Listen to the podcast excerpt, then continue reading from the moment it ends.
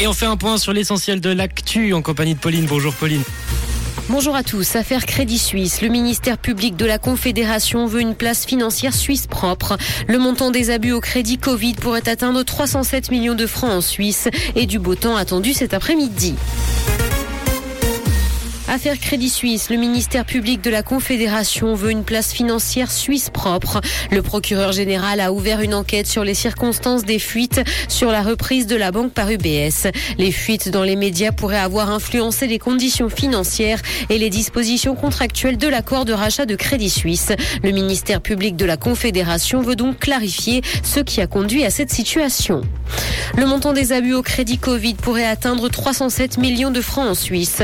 Plus de 2000 700 plaintes pénales ont été déposées à l'heure actuelle dans le pays pour abus potentiels ou effectifs de ces crédits, ce qui ne signifie cependant pas que cet argent est perdu selon le secrétariat d'État à l'économie. Pour garantir leur liquidité pendant le semi-confinement, les entreprises ont pu bénéficier de ces crédits entre le 26 mars et le 31 juillet 2020. 125 banques ont participé à l'octroi de crédit. Le canton de Vaud a commis le plus d'infractions d'incitation à la haine. Les victimes et témoins semblent de plus en plus sensibilisés aux questions de discrimination et de racisme.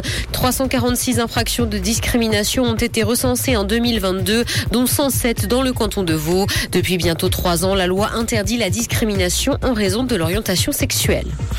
Dans l'actualité internationale, guerre en Ukraine, le groupe Wagner dit contrôler la ville de Bakhmut au sens légal, et ce alors que les forces ukrainiennes affirment tenir encore la ville. Le groupe paramilitaire russe revendique la prise de la mairie. L'état-major ukrainien a précisé sur Facebook que les défenseurs tiennent encore courageusement la ville et repoussent de nombreuses attaques de la part des ennemis.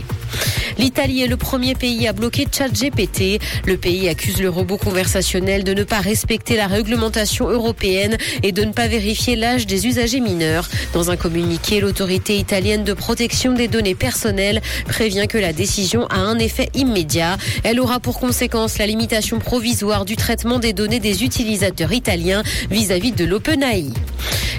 La maison Gainsbourg ouvrira enfin ses portes en septembre à Paris. C'est ce qu'a annoncé la fille du chanteur Charlotte Gainsbourg à l'occasion des 95 ans de la naissance de l'artiste. Un musée va donc ouvrir à son domicile rue de Verneuil. Depuis sa mort en 1991, de nombreuses personnes se rendent sur place pour lui rendre hommage. Il aura donc fallu attendre plus de 30 ans pour que sa maison devienne un musée. Il va faire beau cet après-midi malgré la présence de nuages. Côté température, le mercure affichera 10 degrés à Lausanne et Morges ainsi que 12 à Genève et Palinges. Bon après-midi à tous sur Rouge. C'était la météo, c'est Rouge.